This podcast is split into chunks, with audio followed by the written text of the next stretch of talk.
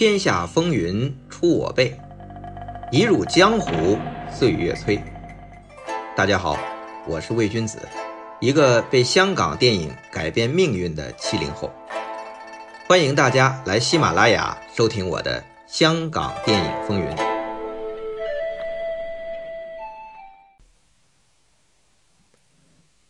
话说上世纪七十年代初，大导演张彻。称霸邵氏公司及香港影坛，但随着李小龙动作片一骑绝尘的出现，和李汉祥重回邵氏，以一系列风月笑片与他分庭抗礼，让向来霸道的张彻也不得不认识到，邵氏片场张家天下，香港影坛张彻一霸的局面已经一去不复返了。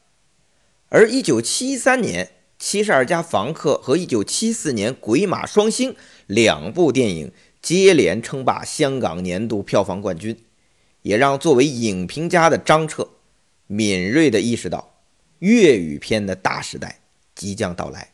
而他这位用国语创作的海派导演，又将如何自处呢？对于这一点，张彻的老板。邵氏的 BOSS 邵逸夫爵士早有发觉，也早有布局。邵逸夫入主 TVB，开始进军电视领域，就是发现中国香港经济腾飞，战后出生的一代成长为年轻人，成为消费主力了。五六十年代，香港的有钱人是谁啊？主要是来自内地的上海人、浙江人以及各地人。那时的香港更像一个侨居城市，这一辈啊，大家还是沿袭自己在内地的文化习惯，所以啊，国语片盛行，爱看黄梅调改编自中国民间传说和传统名著的故事片，这种受欢迎。但战后成长起来的香港这一代，融入了香港社会，逐渐形成香港本地的文化。最有代表性的就是港式粤语。本来粗制滥造的粤语片被制作精良的邵氏和国泰的国语片全面打败。到上世纪七十年代初啊，已经一度消亡了。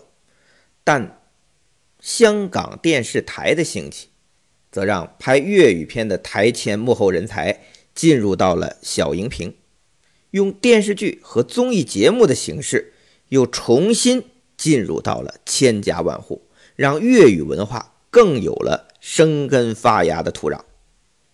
尤其是许氏兄弟的出现，许冠杰的粤语歌，许冠文结合西方电视情景喜剧形式的本土粤语笑话，都大获成功，这才有了一帮电视明星演出的《七十二家房客》和许氏兄弟的卖座冠军《鬼马双星》。这两部粤语片是横空出世，迅速成为香港通俗文化的主流。那这些呢，也让邵逸夫将更多的精力投入到 TVB 的电视事业上。邵氏电影在七十年代就慢慢由方逸华来掌控。那方逸华一上台就开源节流，在缩减成本的前提下，以工厂流水线的模式，这邵氏这十二个影棚。每天开工，以每年四十部左右的产量占据各大档期，赚钱是真赚钱。但对于创作者来说啊，即便是商业片导演，也感到没什么发挥了。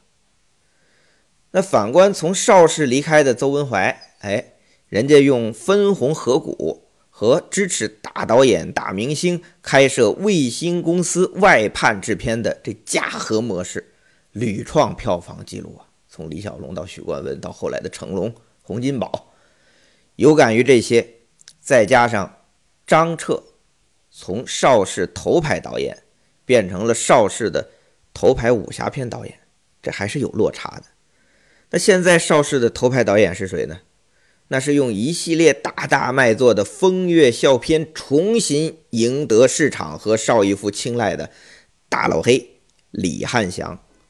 这大老黑和张彻一直就不太对付，那现在又是这样一个形势，好强的张彻决定做一个改变和选择。当然，这个改变啊，最理想的前提就是拥有创作自主权，自己立山头，最好独立于邵氏之外，又能够避开粤语片兴起的大潮，还不用为拍戏的资金发愁。呵，哪找这么好事儿去？不过张彻呀，好像还真做到了。一九七三年，张彻远征中国台湾，成立长工影业。这公司 logo 啊。就是第三代弟子七冠军赤裸上身，张弓搭箭的这个 pose，以后啊就出现在每部长工影业制作的电影的片头。耐人寻味的是啊，张彻的这次创业背后的资金，居然是来自老东家邵氏。哎，为什么出现这种情况呢？据说呀，有两个版本。第一个版本啊，是张彻向邵逸夫提出我要离开邵氏，远走台湾了。那邵逸夫一听可心窄了。这十年前是我们邵氏的头牌导演李汉祥离开邵氏，跑去台湾成立国联。哎，风水轮流转，十年后变成张彻要去台湾创业了。那当年李汉祥是被邵氏的。死对头电茂在台湾的合作公司联邦给策反并投资的，那这回张彻出去，难保不会是现在的死对头嘉禾的邹文怀吧？那邵逸夫啊是个生意人，这么一盘算，我不能让张彻被对手所用啊，所以啊他就说啊你出去我支持，但钱我来出，这是第一个版本。那第二个版本呢？是邵氏的电影啊，在台湾发行的时候，其实是赚了好多钱，但因为关税的问题啊，这么多钱一直回不到香港，所以呢，邵逸夫就让张彻去中国台湾开辟第二战场，正好把这笔钱花掉。所以呢，这个张彻在台湾成立的长工影业。那只算是邵氏的一个外围公司。那这个版本啊，与上一版的本的区别呢，在于第一版是张彻主动出来，那第二个版本呢是被动出来，为了把邵逸邵逸夫在台湾的钱花掉。但真正的可能性啊，我觉得可能是第三个版本。怎么讲呢？张彻主动要出来创业。邵逸夫一听你要去台湾，正好他有一笔钱在台湾拿不回来，也就顺水推舟成为张彻去台湾创立公司的金主。这样啊，张彻就还在自己手上，避免自己培养出来的大导演被对手利用。那话说回来啊，他不管是什么版本，既定事实是张彻去台湾成立长工影业。背后的金主还是邵氏，那拍成的电影依旧交由邵氏发行。长工影业成立于一九七三年，结业于一九七七年，存在了不到五年的时间，出品制作了将近二十部影片。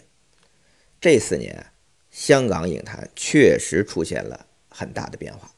首先，李小龙的过世，啊，李汉祥的风月笑片，许冠文的粤语喜剧。台湾的琼瑶文艺片在香港大行其道，那功夫片不再像以前那样一统天下了，甚至开始走下坡路了。其次呢，是粤语文化的兴起，香港本土题材的各种类型片开始冒头，连洪金宝拍功夫片都用粤语配音了，这在以往是不可想象的。那对于这些现象呢，作为影评家的张彻当然早就有战略准备。他退守台湾，就是看到功夫片在香港低谷了。但王宇他们在台湾可是拍功夫片拍得风生水起呀！这独臂拳王一会儿战血滴子，一会儿勇破楚门救子的，对吧？而长工时期啊，张彻对香港电影的最大贡献是什么呢？是复兴了香港粤语片中关于少林拳脚功夫的题材，从火烧少林寺、少林五祖下山。开始啊，到洪熙官、方世玉、胡惠乾的少林英雄故事。这张彻自己也说，他呀是受李小龙和许冠文的影响，开始拍本地的题材。但是有趣的是啊，这些本来是粤语片的香港本地题材，在当时张彻拍完了都是国语配音，而且啊都是在台湾拍摄完成的。当然啊，这长工影业也不能都拍功夫片，也不能都是他张彻亲自导演。那长工影业创意一开始啊，就鼓励新导演、新类型、新题材。张彻这回扶植的新导演就是他的两大得意弟子。姜大卫和狄龙这两位巨星，这个演员转型做导演啊，在姜大卫、狄龙之前还是有成功先例的啊。他们的大师兄王宇就是自导自演嘛，很成功。李小龙那就更不用说了。不过姜大卫和狄龙自己做导演啊，他们可不想拍再拍功夫片了，而是双双转向了社会写实片。那姜大卫拍了《吸毒者》，你听这名儿。狄龙拍了《电单车》和《后生》，另外呢，姜大卫也向李汉祥和许冠文学习，拍了一部情景式的小品喜剧《怪人怪事》。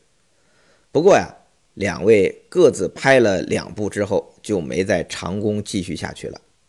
狄龙啊，自认为做导演很失败，就不想再做导演了。姜大卫倒是一直有兴趣，他后边啊一直尝试各种题材类型，但都是。和长工和张彻之外的公司合作了。那除了两位门徒啊，张彻还出品了他的御用剪辑师郭廷宏做导演的电影，和日本合拍的《铁超人》。这个其实呀，这就是中国版的奥特曼，超级英雄怪兽片，比邵氏自己拍的由李修贤主演的《中国超人》还早了一年。这郭廷宏啊和江兴龙都是邵氏著名的剪辑师。这郭廷宏后来教出了两个徒弟，一个叫胡大为，胡大为先是跟徐克，后来跟吴宇森，《喋血双雄》啊，《辣手神探》啊，都是他的代表作。另外一个呀叫麦子善，九十年代成为徐克的御用剪辑师，代表作是《黄飞鸿》系列。那麦子善的徒弟是林安尔，也是拿了多次香港金像奖的最佳剪辑，这是他们的师承。那胡大为、麦子善也和他们的师傅郭廷宏一样，都转型做过导演。胡大为是《中日南北湖》和《白发魔女传》第二集，麦子善的作品更多，但是这成绩啊都不及他们做剪辑出色。说回郭廷宏、姜大卫、狄龙这几部啊，演员转做导演、剪辑师转做导演的作品啊，虽然反响平平，但还是不得不说张彻的布局啊。还是有远见的，光靠他张彻一个人拍十几部固定风格的盘场大战、暴力美学，观众啊已经开始看腻了。那这里啊就有必要重点谈一下张彻导演的历史地位和电影风格定位了。我一直在强调啊，张彻除了是一个导演，还是一位影评大家。都说审视自己啊未必客观。但我觉得张彻导演对自己的评价还是相对准确的。他是这么说的：每个片种虽然由我开始，但发挥尽致的往往啊不是我，我总是扮演着为王先驱的角色，就像陈胜吴广之、项羽刘邦。想来啊也挺悲哀的。你想啊，《醉拳》无疑受我《洪拳》与咏春的启发。成龙更由此大红至今天。那武侠片有徐克，有《卧虎藏龙》，报仇也影响了李小龙的《精武门》。少林系列片的高潮，那是李连杰的《少林寺》。尤其是吴宇森，我影片中的一些元素，如枪战慢镜、男性友谊、阳刚情节，无不在他手里发扬光大，以致影响于好莱坞。这是张彻的原话，但是张彻这话呀，我觉得还是有点谦虚了。虽然他确实是先开拓片种，然后被李小龙、成龙、徐克、吴宇森发扬光大，占张彻的影坛地位远不止一个先驱烈士这么简单。我们前面都讲过了，从上世纪六十年代后期开始，张彻与胡金铨啊，以独臂刀和大醉侠杀出武侠片的新路，并以一系列技巧越来越成熟、风格越来越显著的作品，坐稳了武侠片的头把交椅，长达近十年的位置。能引领或者占据影坛潮流十年，大家可以翻翻各个国家地区的电影史，能做到的不是一代宗师，就是天皇巨星，不容易呀。但综合起来啊，连张彻自己都承认，我这影坛地位不及胡金铨。那我也看到啊，有听众朋友在我电台留言，说张彻就是以量取胜，如果按影片平均分和张彻的作品一比较。会惨不忍睹。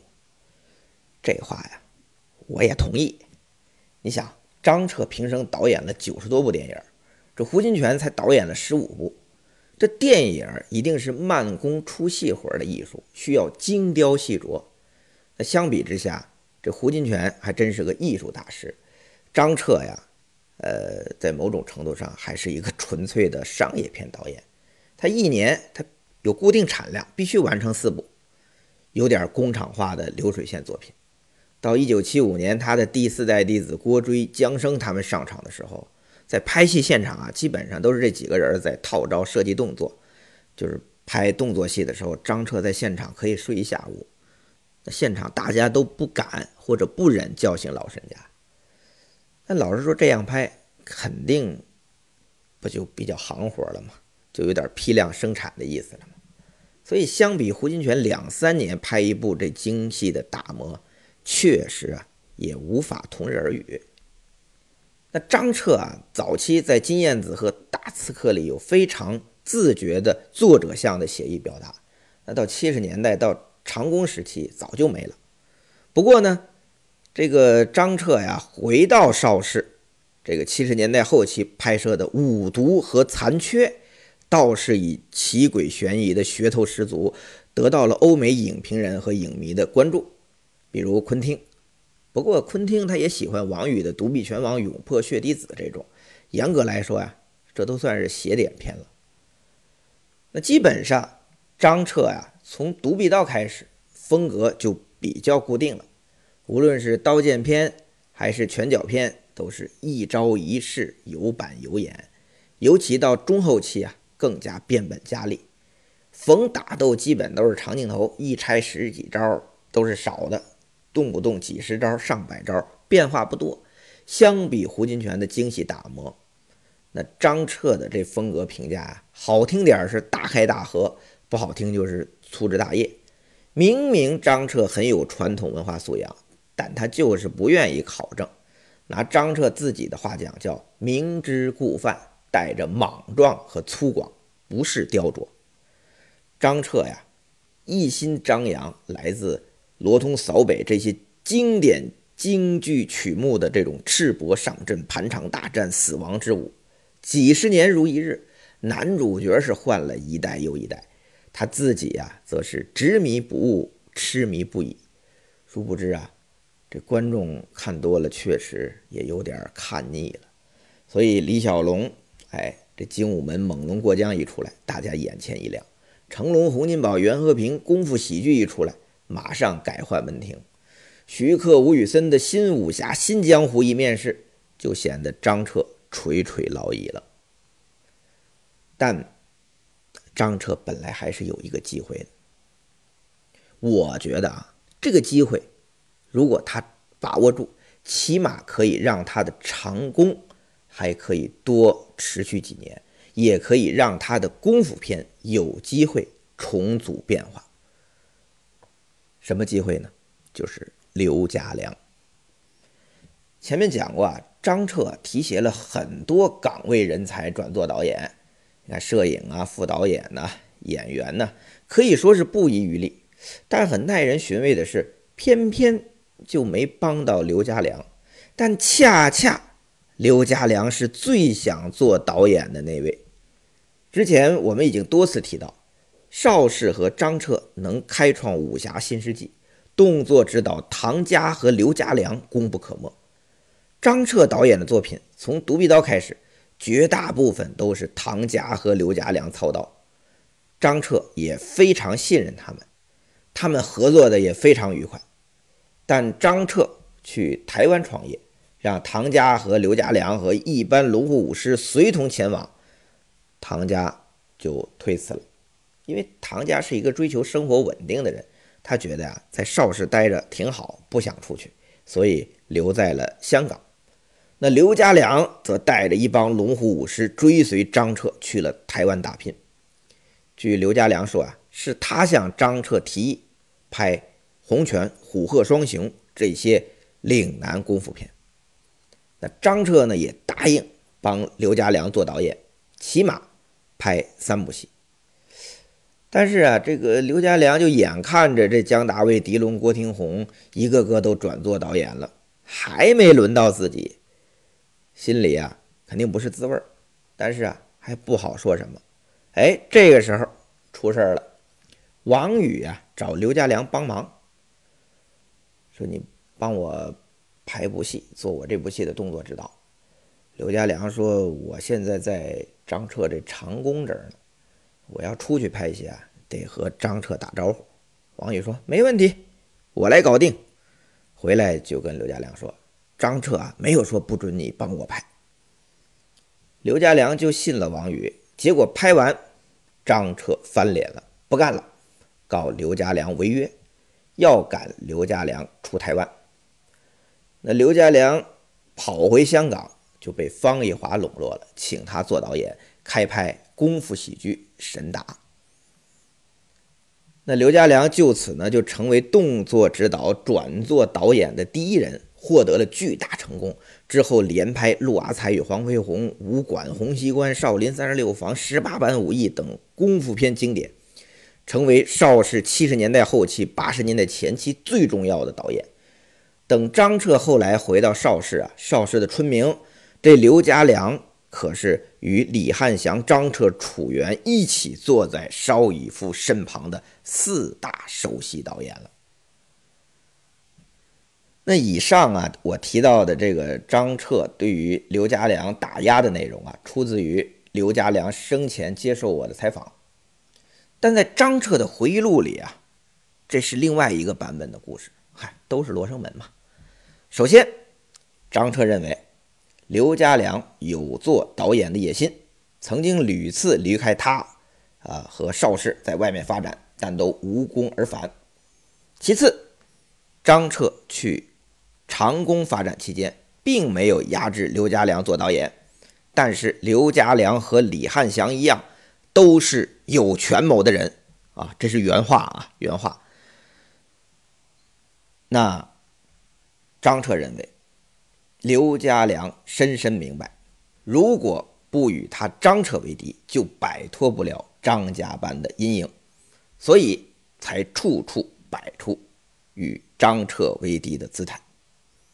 那后边张彻还解释，他是放刘家良回香港，并向邵氏推荐刘家良做导演，还帮刘家良约了倪匡谈神打的剧本，他也没有扣住刘家良的弟弟刘家辉不放，这些都是刘家良冤枉他的云云。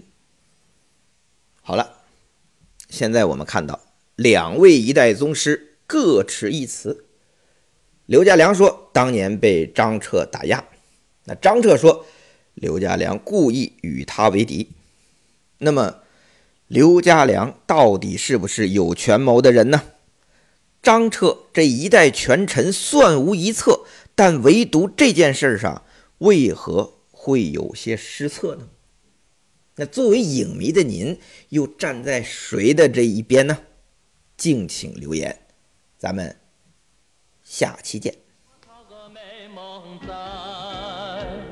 优美大上多少经验，围着这大上海，多少慈美你期待，牵挂大上海，多少优美，多少光荣。陪着那日月同在，